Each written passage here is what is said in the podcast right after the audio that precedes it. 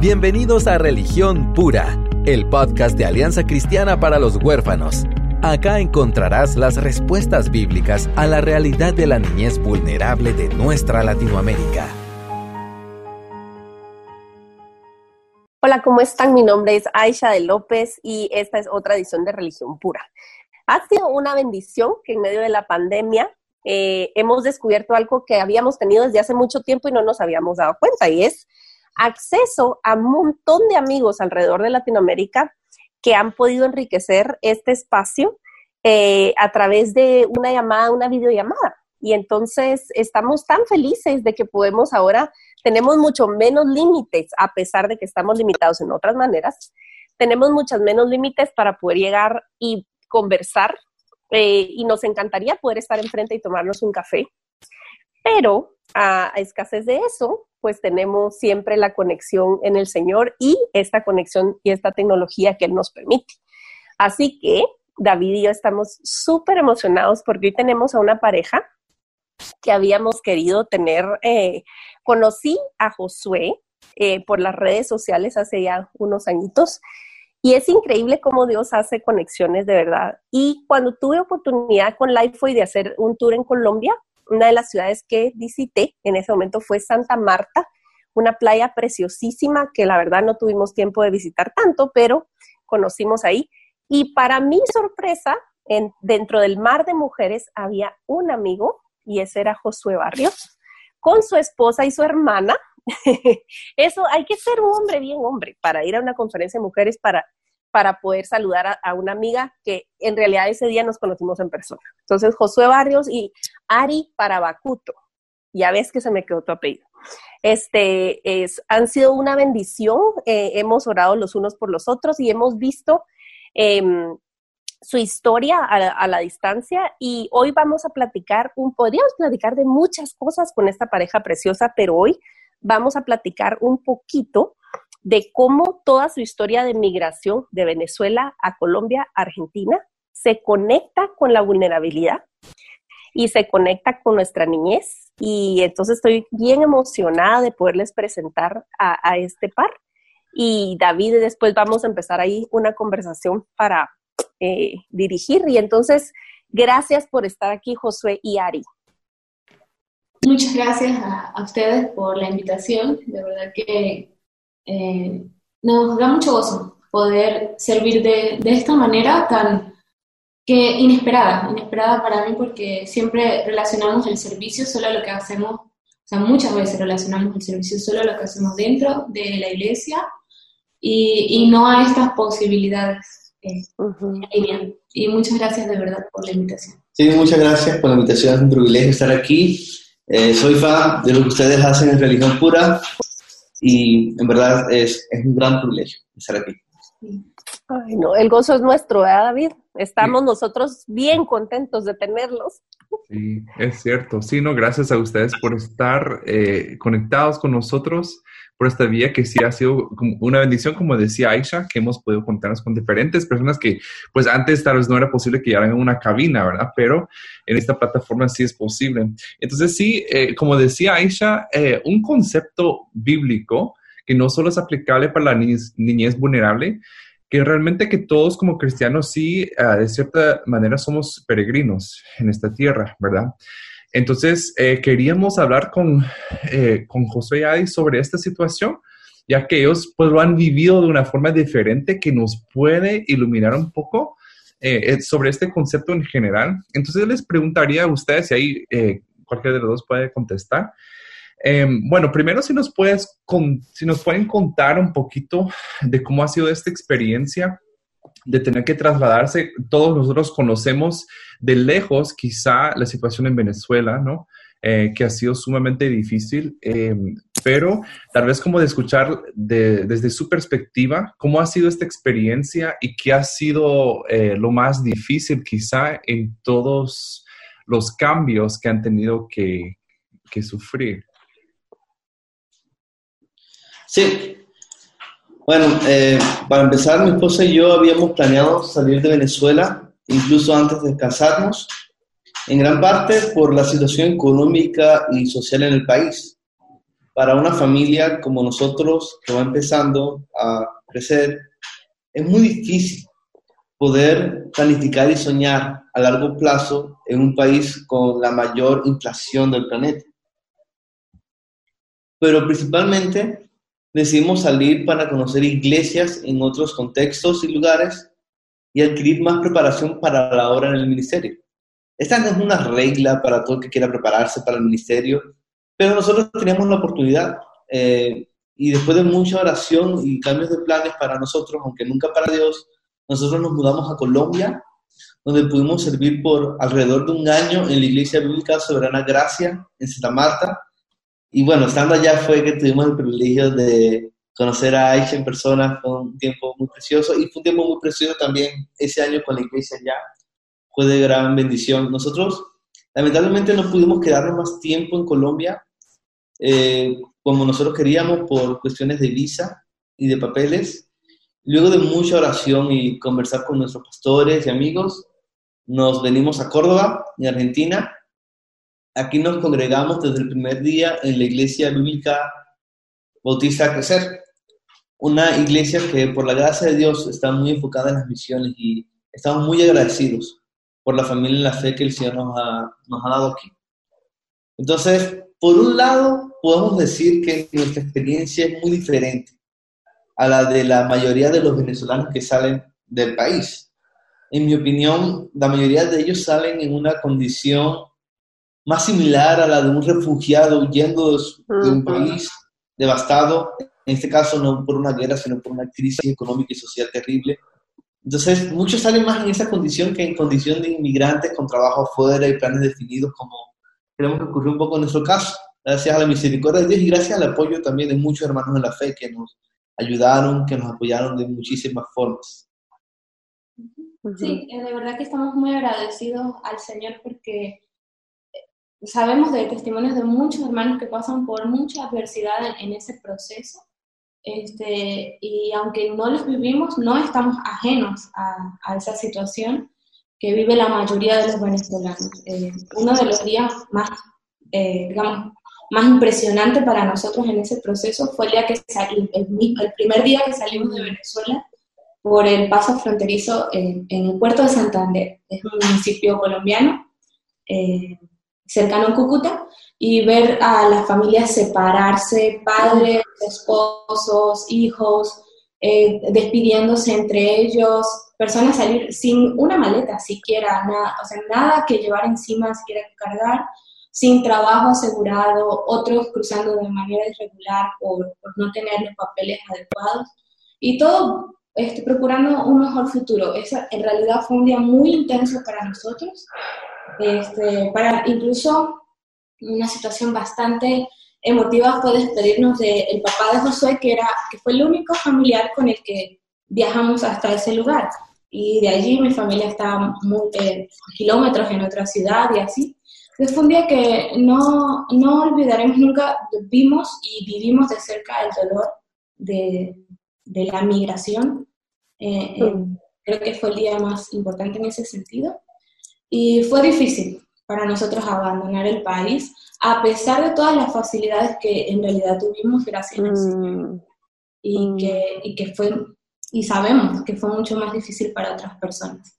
Y tanto en Colombia como en Argentina hemos conocido a muchos venezolanos que han salido afrontando serias dificultades, quedándose a dormir en el piso en un lugar o enfermándose o que se te acaba el dinero y no puedes seguir a otro.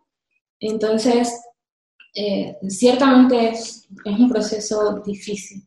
Y de hecho en todas las ciudades que hemos visitado, por la misericordia del Señor en Latinoamérica, eh, hemos visto eh, venezolanos en estado de indigencia y, y niños, sobre todo.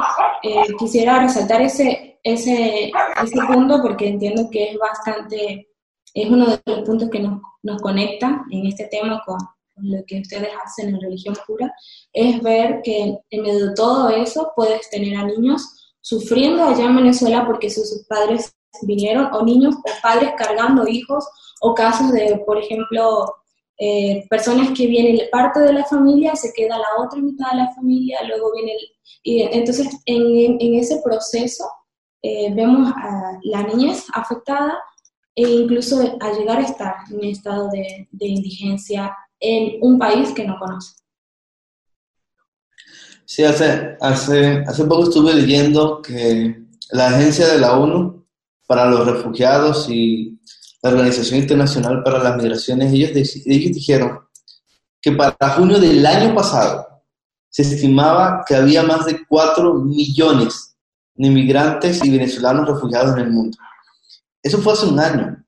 Hoy estoy seguro de que el número es mucho más alto y muchos de ellos están en situaciones muy difíciles. Así que todo este tema de la migración venezolana y cómo la iglesia puede ayudar es un tema muy cercano a nuestros corazones. Significa realmente mucho para nosotros que ustedes hayan tomado la iniciativa de invitarnos al podcast para hablar un poco sobre esto. Mira, la verdad es que oírlos es bastante conmovedor y como ustedes mismos han descrito, con todas las bendiciones y, y los beneficios de pertenecer a la familia espiritual. Em, ayer en el devocional que tuvimos con los niños, acá después de almuerzo, pues leemos un pasaje bíblico, ahorita estamos en Génesis, y lo discutimos, ¿verdad? Y entonces em, una, de, una de mis niñas sacó el tema de, porque estamos viendo toda, obviamente, toda la, travesía de la familia Abraham, ¿verdad? Y entonces eh, yo le decía a mi hija, es que el, el cristiano nunca está solo. A donde llega, llega acogido por alguien, a donde, a donde Dios te mande, Él ya está y está listo con brazos y, y, familia espiritual y nunca vamos a estar solos. Y, y, le contaba yo cómo el Señor hace como ese tapete y en el diseño de Dios, en el cuerpo de Cristo, no hay solitarios, ¿verdad? Eh, entonces, la importancia de, estar conectados y de pertenecer, ¿verdad? Es, es algo enorme. Y a pesar de tener eso, ese, ese vacío, ¿verdad? Eso, eso que tú describías, Ari, de estar en la frontera y tener que despedir al papá de Josué y, de todos modos es desgarrador y es impactante y es un día que se va a quedar para toda tu vida contigo.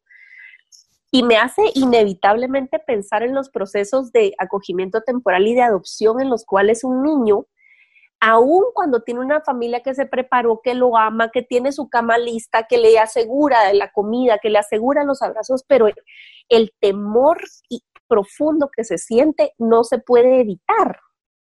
¿Y cómo? Imagínate, es cuando es en el mejor de los casos, cuando la familia no está preparada o cuando se hace con motivos egoístas, etcétera, etcétera, se pueden imaginar lo que es aterrizar en un ambiente en el cual el que va como inmigrante, el que va como, como eh, la persona débil y miedosa tiene que ajustarse a ese nuevo ambiente. O sea, lo puedo ver, o sea, los paralelismos, o sea, tan claro. Y, digo, ¿cuántas lecciones hay para el cuerpo de Cristo en esa vulnerabilidad? ¿Cuántas oportunidades de servicio con nuestro prójimo cuando vemos a alguien en una situación de verdad tan frágil, verdad? Eh, no sé, no sé, David, has tenido un poco también vos de experiencia en cuanto a, migrar. Vos te fuiste jovencito, hemos platicado algunas veces aquí acerca de cómo el Señor te llamó a las misiones siendo básicamente saliendo de la adolescencia, ¿verdad? llegando a Guatemala y todo. Entonces yo sé que esto conecta también con vos de una manera bastante personal.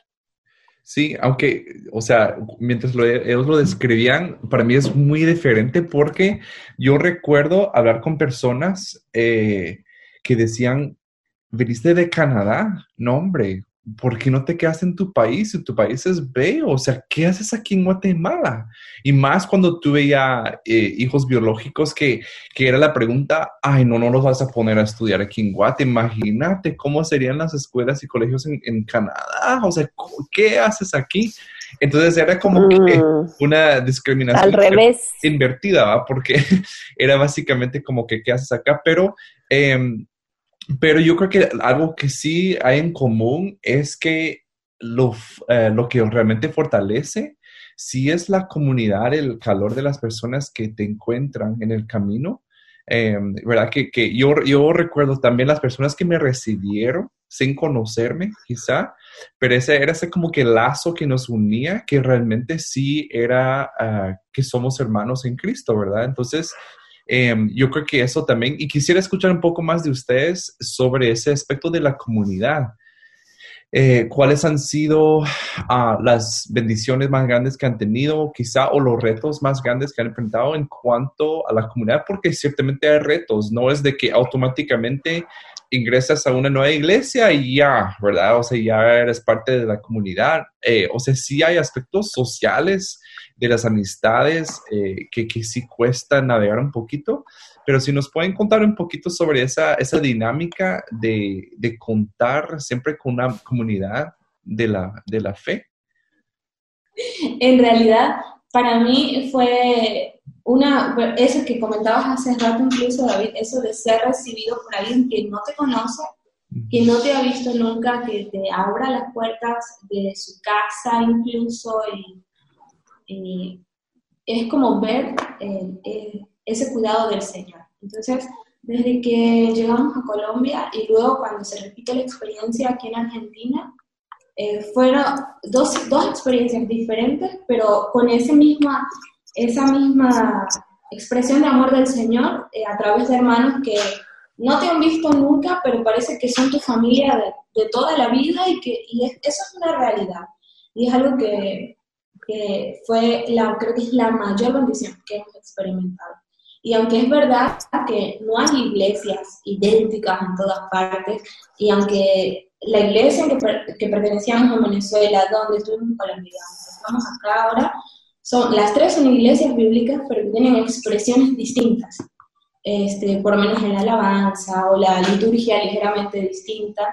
Entonces, mientras la mayor bendición es esa de poder experimentar de primera mano el, el amor del Señor a través de los hermanos, por otro lado, el reto, entre comillas, vendría a ser como esas diferencias, vendría a ser esas diferencias que pueden haber entre las diferentes, las, las, perdón, vendrían a ser las diferencias en, en, la liturgia de la iglesia o en las expresiones de la iglesia, por ejemplo, la iglesia, eh, la iglesia en Santa Marta o en general en Santa Marta, ella que estuvo allá tal vez pueda testificar de esto, que es mucho más... Eh, es que no... ¿Efusiva? Efusiva, esa, la expresión. Esa, esa es la palabra que yo iba a usar, exactamente esa. Entonces, te sientes eh, diferente luego cuando vienes a Argentina y es un poco más reservada. Entonces, siempre hay como en esa primera vez que vas, esa sensación de que no sé cómo debo conducirme. Entonces, y, entonces al principio te sientes muy bien recibido, obviamente, y hasta ahora hemos sido muy bien recibidos en las dos partes por, por el cuerpo de Cristo, pero luego cuando estás en ese reto de no saber qué, qué, qué, tengo que hacer ahora, porque en aquella iglesia hacíamos así, o allá había un receso para esto, y acá un receso, o aquí el ministerio de esta manera, eh, no sé, nos reunimos tal y tal día, o, por lo menos que aquí las reuniones son nocturnas y en Santa Marta son... Entonces, ese tipo de cambios para mí fueron bastante complicados. Sí, y, y el hecho de que la alabanza, la liturgia o la vida práctica de la iglesia en cada lugar luzca diferente no significa que sea menos genuina. este, lo que más nos ha bendecido ha sido ver cómo el amor al Señor es el mismo y la iglesia, a pesar de las diferencias de cómo puede lucir, de si en un lugar las personas se visten de manera diferente de la iglesia, eh, de la música puede sonar diferente, aunque el punto al que quiero llegar es que, un montón de cosas pueden lucir diferentes y hasta extrañas. La iglesia es una sola. Y es una gran bendición para nosotros. De hecho, como mencioné hace rato, para nosotros ha sido mucho más fácil que para muchos venezolanos, ¿no? Y estoy seguro de que gran parte de eso se debe al apoyo que la iglesia nos ha brindado donde sea que hemos llegado. La iglesia es la comunidad de redimidos por Dios y por tanto va a reflejar de manera única su amor a nuestras vidas. Yo entiendo a muchas personas que por salir de sus países por alguna crisis no piensan tanto en dónde van a congregarse, dónde van a llegar, porque la presión y las preocupaciones por salir son apremiantes, son muy grandes, es algo serio. Pero mi consejo siempre es que si vas a salir de un lugar a otro, busca primero una iglesia donde vas, antes de tomar la decisión de irse ya, porque, mm. porque gracias a ya, en esa parte. Porque aunque gracias a Dios la iglesia es una sola, y está en todo el mundo, todavía hay una labor por hacer, ¿ok? La iglesia bíblica no está en todos los rincones del mundo. Y si tú logras conseguir una iglesia sana, bíblica, donde puedas formar parte, ser ayudado allí y también servir a otros allí, es una gran bendición y una razón potente para buscar priorizar primero una iglesia local. Piensen en función a la iglesia. Ese, es algo que el Señor nos ha enseñado mucho durante todo este tiempo. Hmm. O sea, de verdad, ajá, tener, tener otro set de prioridades porque obviamente en medio de tu crisis, pues tú te vas por lo tangible, o sea, por lo, por lo urgente, ¿verdad? O sea, vos ves la situación económica, si tenés niños, cómo vas a cuidar a los niños, etcétera. Pero eh, eh, este es un reto que, estás poniendo delante, es decir, considera que la familia de Dios puede ser la fuente de, toda esa bendición incluso. Em, qué difícil es, de verdad, para el que no está conectado a una iglesia. Creo que valdría la pena, David, eh, que Josué nos defina un poco para los oyentes qué es una iglesia sana, porque hay quienes tal vez están oyéndolo por primera vez y decir, híjoles, ¿y cómo puedo definir qué es una iglesia sana? Solo como un pequeño paréntesis aclaratorio. Ok, eh, yo entiendo que una iglesia sana es una iglesia que busca ser fiel a la palabra de Dios y busca tener toda su vida centrada en el Evangelio no predican otro mensaje en primer lugar, sino el Evangelio, y buscan ser fieles a eso. Y es una iglesia que al buscar ser fieles a la palabra de Dios, el Evangelio, busca tener liderazgo íntegro, un liderazgo saludable, busca velar por la vida de los hermanos, miembros de la iglesia, busca entregarse a las misiones, busca predicar fielmente la palabra de Dios, el Evangelio, alcanzar a los perdidos, busca ser discípulos, busca cumplir la gran comisión. Y de nuevo, priorizar la iglesia es parte de buscar el reino de Dios su justicia. Los éxodos no se atraviesan en soledad. Hmm. Y necesitamos a la iglesia local más de lo que imaginamos. Hmm. Es en la iglesia local donde tenemos una comunidad de personas que nos van a recordar el Evangelio y nos vamos a edificar mutuamente. Y lo que más necesitamos, aparte de toda ayuda física y de logística que puedan proveernos, es eso, que nos recuerden a Cristo, que nos recuerden el amor de Dios, que podamos edificarnos mutuamente y crecer en imagen del Hijo de Dios, adorándole y cumpliendo con su propósito para nuestras vidas, que es que a donde sea que vayamos, hagamos discípulos y vamos, como, se llama el podcast, una religión pura, cuidando del indefenso, buscando la justicia, buscando dirigir la mirada de las personas a la palabra de Dios para vivir conforme a ella. Yo creo que es una definición muy precisa y eh, en la cual podemos medir por los frutos, porque el hecho, para mí es un indicador muy grande que el hecho de que no los conocían, los recibieron como familia y no solo fue una cuestión, decimos en Guatemala llamarada de tusas, algo que se acabó pronto, sino que ustedes salieron, por ejemplo, de Santa Marta deseando haberse podido quedar por el amor que llegaron a tenerse unos por otros, ¿verdad? Entonces eso para mí es mucho, o sea, una muestra muy tangible de, que se camina eh, en esa verdad, ¿verdad? O sea, no se puede sostener una relación real eh, o edificarnos unos a otros sin, sin que sea eh, enraizado en esa verdad, ¿verdad? Sí, justo lo que decía Aisha, que realmente el, árbol se da, a conocer por su fruto, ¿verdad? Entonces, y nosotros obviamente siempre hemos tratado de, identificar aquellas iglesias donde vemos el fruto de que están activamente y de una forma organizada, sostenible, eficiente, ayudando a, las causas, por ejemplo, del huérfano, y, no solo de los huérfanos, sino de, cualquier eh, población marginalizada, ¿verdad? Entonces, Em, yo creo que sí, es, es importante recordar eso, ¿verdad? Que, que, una iglesia también se da a conocer por el, por el fruto que, que tiene. Así es. Sí, de hecho, eso en, en Juan 13:35 eh, dice el Señor que en esto conocerán todos que son discípulos, si tenéis amor los unos a los otros. Así es. Y, y también llama la atención que si vos buscas en la Biblia eh, que Dios defiende y que nos llama a defender al huérfano, la viuda y el extranjero. mm, frecuentemente están los tres en la misma gaveta, o sea, en el mismo archivo. ¿Por qué? Porque los, en las tres situaciones estás expuesto a las aves de rapiña, o sea, la viuda, el huérfano y el extranjero. Y por eso es que de verdad eh, apreciamos que tomaran el tiempo de platicar con nosotros, porque quizás no fuimos huérfanos, quizás no hemos enviudado, quizás eh, no, ¿me entendés? Pero cuando oís a alguien que ha tenido que moverse y ser eh, vulnerable y estar como con ese sentimiento medio a la deriva, podés conectar esos puntos y decir, uy, todos somos. Y al final de cuentas, cuando alguien, eh, cuando en una iglesia se predica fielmente, siempre te va a hacer reflexionar y conectar con el hecho de que si has conocido a Cristo, has tenido la luz que te alumbra en tu oscuridad y esa oscuridad es que tú sos, sos destituido, sos huérfano, sos desvalido, sos extranjero y Él está ahí para suplir toda esa necesidad. Entonces, el hecho de que solamente hayan eh, ejemplos tangibles en nuestra vida para demostrarlo es una gracia de Dios, una misericordia de Dios para recordarnos nuestra propia situación y traernos de regreso a lo que tú decías, Josué, que es nuestra primordial necesidad, recordar el Evangelio. ¿Verdad?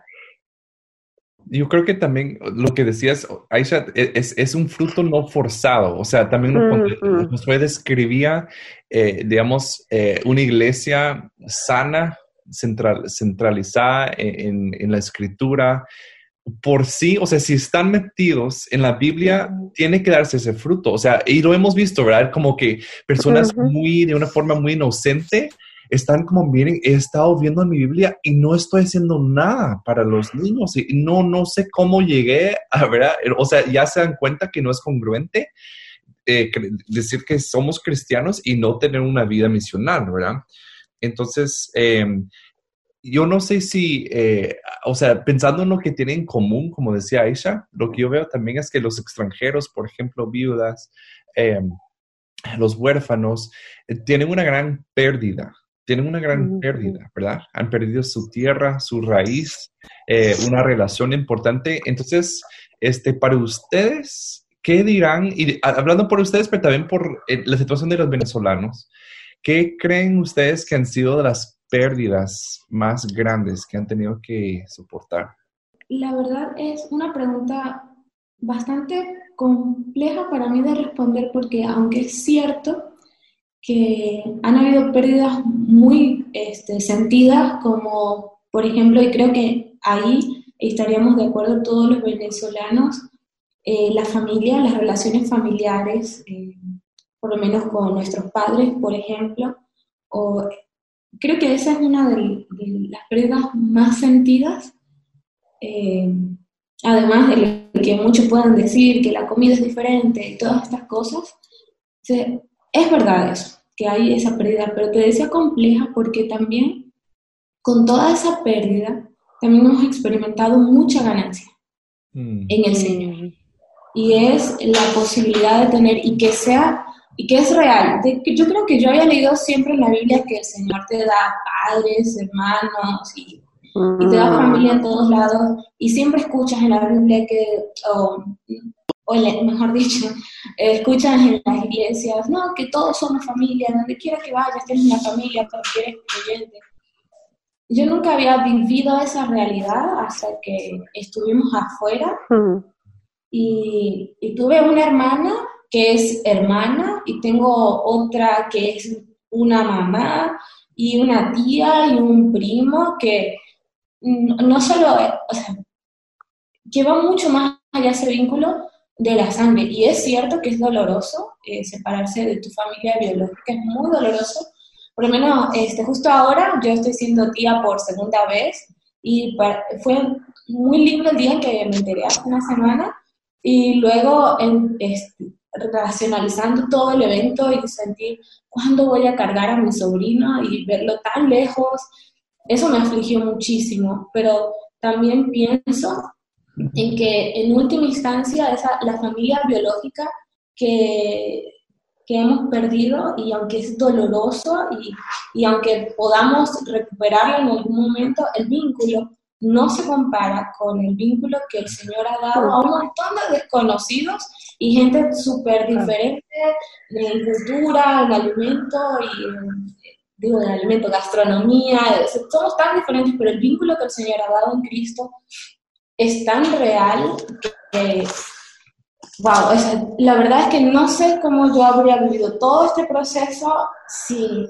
la iglesia, sin ser, o sin, sin el Evangelio, mejor dicho, porque no, no hay manera, tú puedes incluso llegar a una iglesia, pero si no has creído, no eres parte real de, de esta familia, eh, tal vez no, no, sentirías tan fuertemente esta ganancia, porque sí hay pérdida, pero esto que, que vivimos en Cristo eh, no es como que un, pañito para consolarnos, es una verdadera ganancia y, es un verdadero tesoro que el Señor nos concede disfrutar de este lado de la eternidad. Y, y saber que no solo que es de este lado, sino que es para siempre. Mm. De verdad que aumenta el Y nos lleva a querer a predicar la Biblia a más personas y que puedan formar parte de esta familia. Este, en sentido, el mundo sin Dios está en orfandad espiritual. Necesitamos ser reconciliados, necesitamos ser adoptados, necesitamos formar parte de esta comunidad que va a permanecer cuando todo el mundo se termina abajo. Necesitamos la iglesia local y la iglesia local tiene una oportunidad hermosa en medio de estas crisis sociales, no solo hablando solamente de la migración, sino también de la orfandad y de muchas otras crisis que afligen a nuestro mundo, la iglesia local tiene una oportunidad única para testificar de la suficiencia de Dios y del poder de su evangelio. Me encanta mucho como dice Juan capítulo 17. Dice el Señor orando al Padre, dice en el versículo 20, mas no ruego solo por estos, está hablando de sus discípulos, sino también por los que han de creer en mí por la palabra de ellos, para que todos sean uno como tú, oh Padre, estás en mí y yo en ti, y también ellos en nosotros, para que el mundo crea que tú me enviaste. O sea, es por el amor y la unidad de la iglesia que el mundo va a creer que el Padre envió a su Hijo. Y ese amor y esa unidad nos va a llevar a buscar que otros también formen parte. Y nos va a llevar a buscar vivir una religión pura, cuidar del huérfano, cuidar de la viuda, buscar predicar el Evangelio, orar por nuestras naciones. Eso es lo que nos transforma realmente y nos lleva a dar fruto, a buscar vivir para la gloria de Dios, descansando su suficiencia y su poder. Wow. Qué, qué esperanzador. Eh, perdón, Ari, que eh, seguí. No, solo que para que este, pudieran hacer un balance entonces entre la pérdida y la ganancia. De verdad es tan esperanzador tener eh, eh, la palabra de Dios como brújula y el Espíritu Santo que, que entra y transforma la manera en que, en que vemos todos, en, en que vemos incluso las pérdidas. O sea, para una mente transformada, como dice Romanos 12.2, no se amolda a lo que el mundo dice que es pérdida. Eh, porque creo que hay, hay, una cosa muy importante y que nosotros procuramos enseñar especialmente las familias adoptivas y acogimiento. Por un lado, reconocer que hubo pérdida. Por un lado, dar lugar para esas lágrimas, dar lugar para esa, esa, ese lamento de, ah, no voy a poder cargar a, ese bebé, ¿verdad? No, no puedo estar en tal boda, no puedo ir a tal funeral. O sea, eso se lamenta porque no, no somos robots, somos de carne y hueso y Dios nos hizo para anhelar ese, ese contacto. Entonces, por un lado, gente que te permite lamentar esas pérdidas y hablar de ellas, pero que no te, no te quedas ahí estacionado porque existe esa esperanza y esa nueva situación delante de Dios en la cual eres colocada en un cuerpo, en una, en una familia, en un nido, ¿verdad? Y, y, ves en tu vida cumplido lo de, eh, de verdad no existe desamparado en el cuerpo de Dios, no hay un desvalido, Él coloca al solitario en familia. Y eso es lo que vemos aquí desplegado. Qué esperanzador escucharte, Ari, eh, para las familias adoptivas y de acogimiento.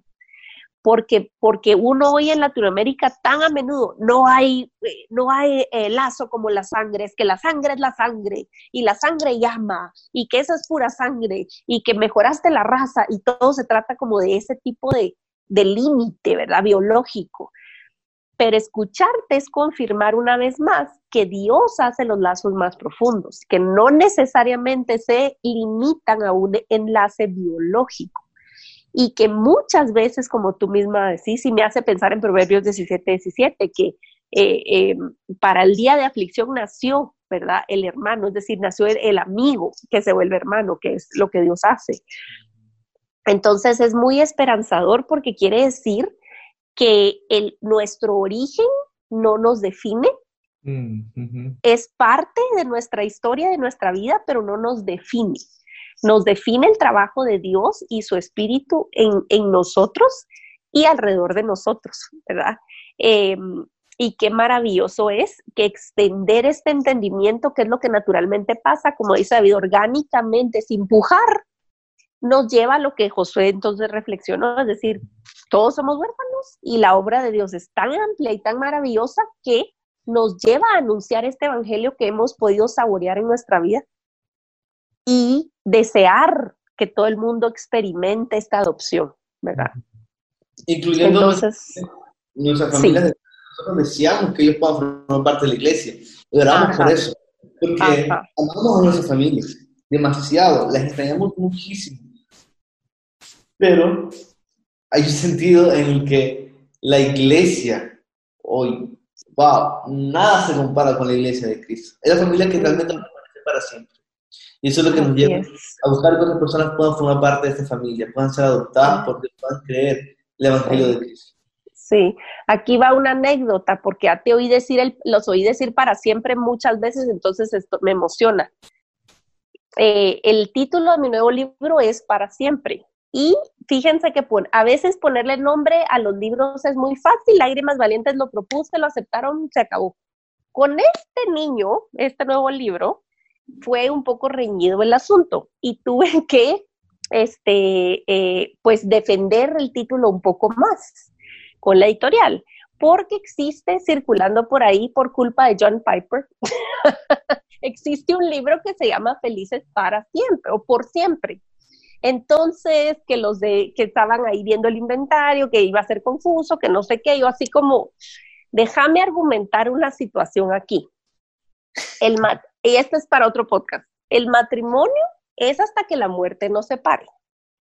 Pero los hermanos en Cristo, la familia en Cristo, esa es para siempre.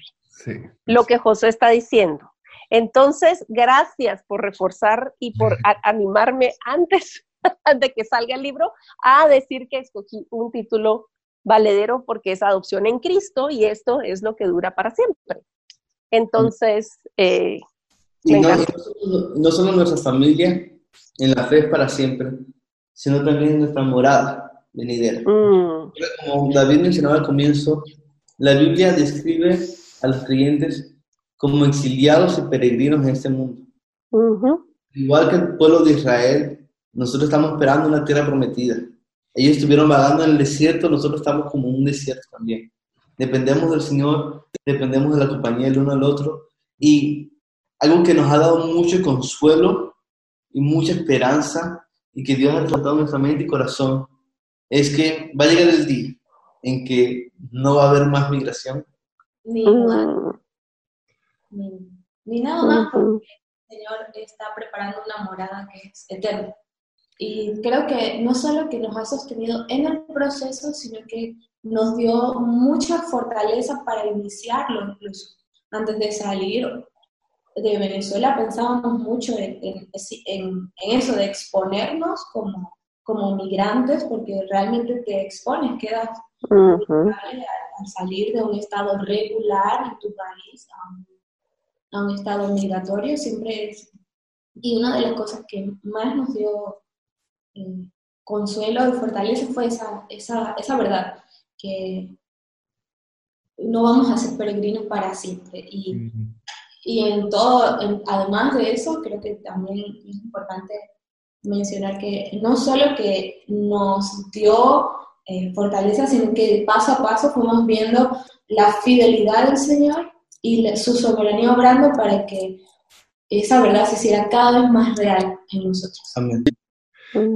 Y, de verdad, para acompañar este episodio, les animamos a leer Efesios 2. Mientras ustedes hablando o están hablando, o sea, muchas cosas me vienen en la, mente y lo voy a leer un, poquito, porque hemos hablado tanto en, este, en el tema de adopción específicamente, pero también en el mismo pasaje habla de lo que estamos hablando este día como extranjeros. Dice en versículo 19, eh, perdón, por lo tanto ustedes ya no son extraños ni extranjeros, sino conciudadanos de los santos y miembros de la familia de Dios, edificados sobre el fundamento de los apóstoles y los profetas, siendo Cristo Jesús mismo la piedra angular en él todo el edificio bien armado se va levantando para llegar a ser un templo santo en el Señor. En él también ustedes son edificados juntamente para ser morada de Dios por su espíritu. Me encanta ese, ese concepto nuevamente y lo hemos hablado en otro episodio, que por ejemplo somos adoptados hoy y aún no.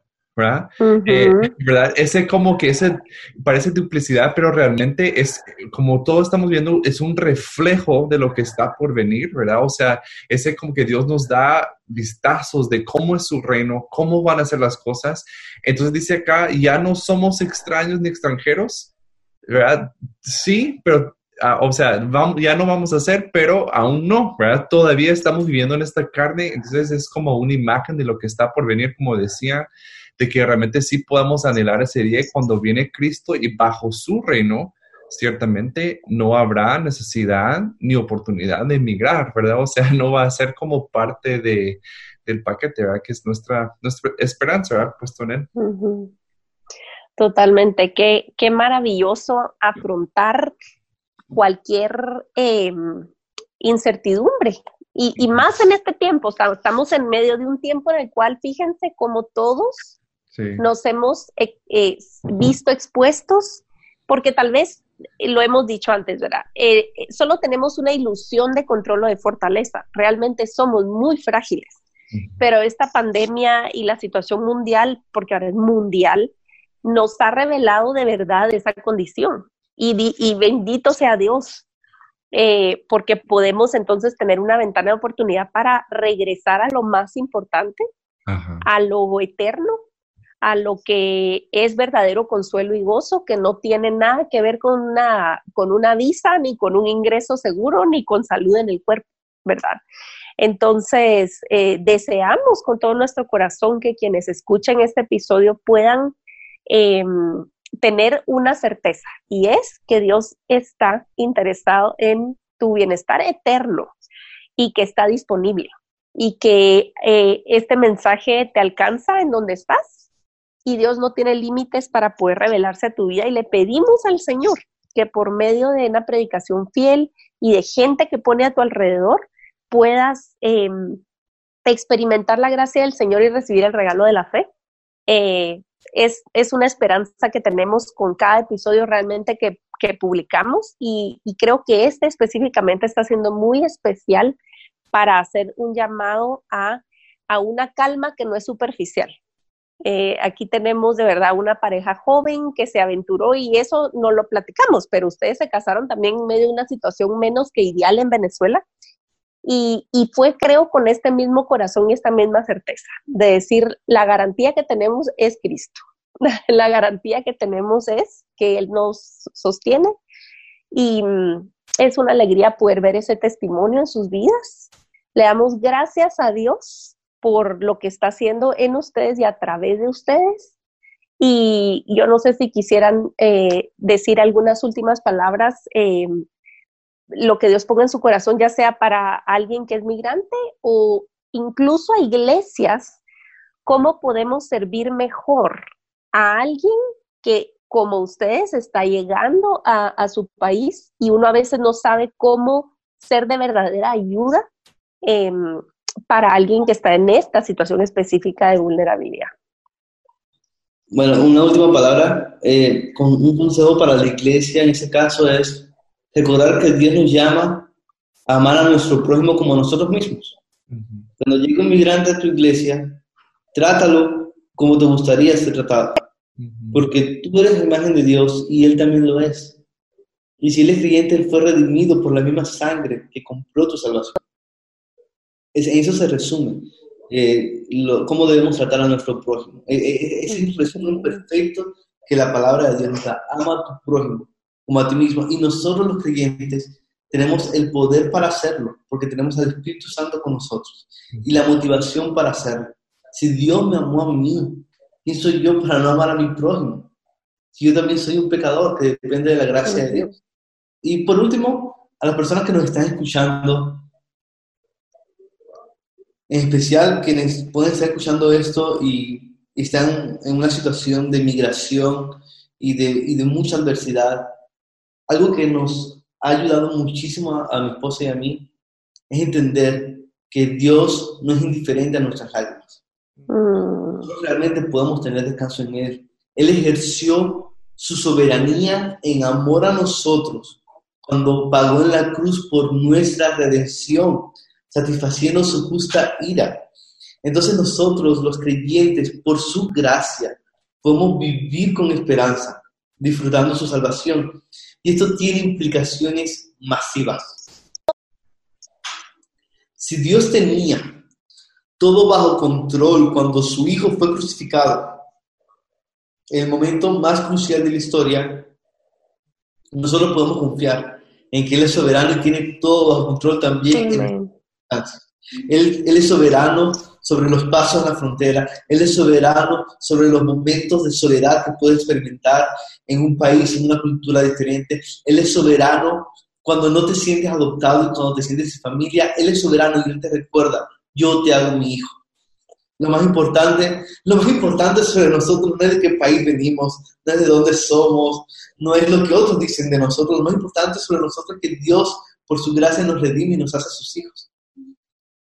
Y si Dios también, Él está tan comprometido con su justicia que dio a su Hijo para perdonarnos sin dejar de ser justo, satisfaciendo todas las demandas de su justicia, podemos confiar en que Él es recto en todo su obrar y en que Él está comprometido con hacer lo correcto.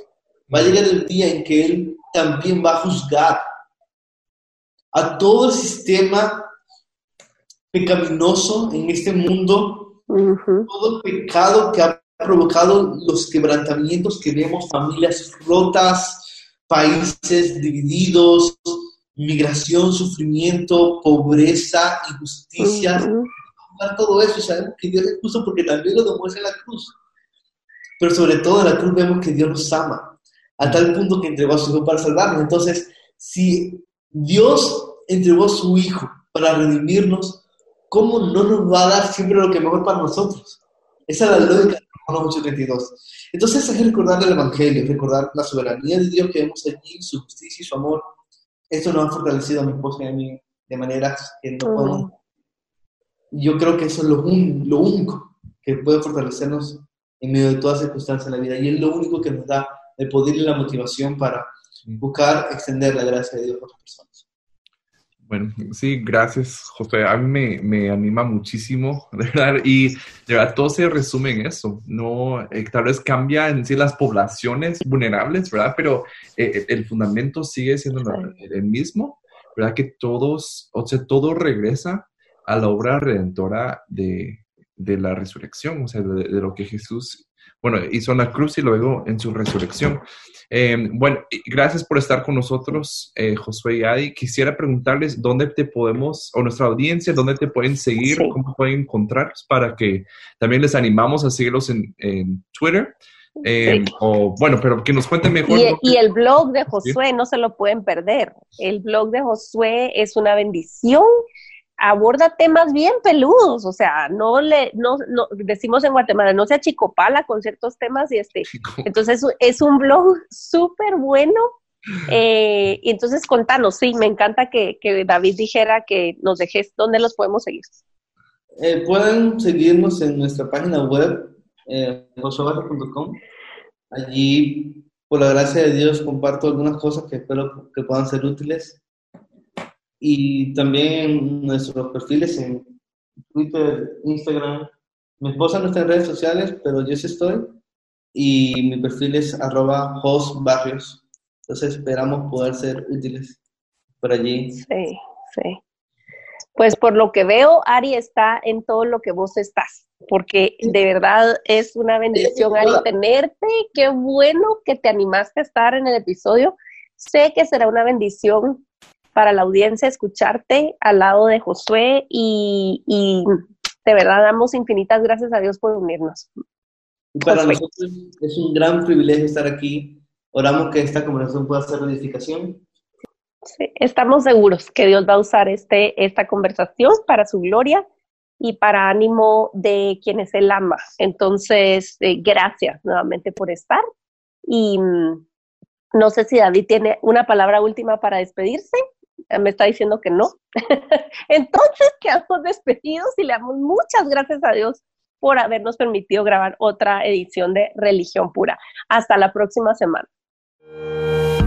Gracias por acompañarnos en Religión Pura, el podcast de Alianza Cristiana para los Huérfanos. Alabamos al Dios de la Biblia quien nos adoptó en Cristo para habitar en familia. Y agradecemos la generosidad de Radios Frater, quien nos recibe en sus estudios para realizar esta producción.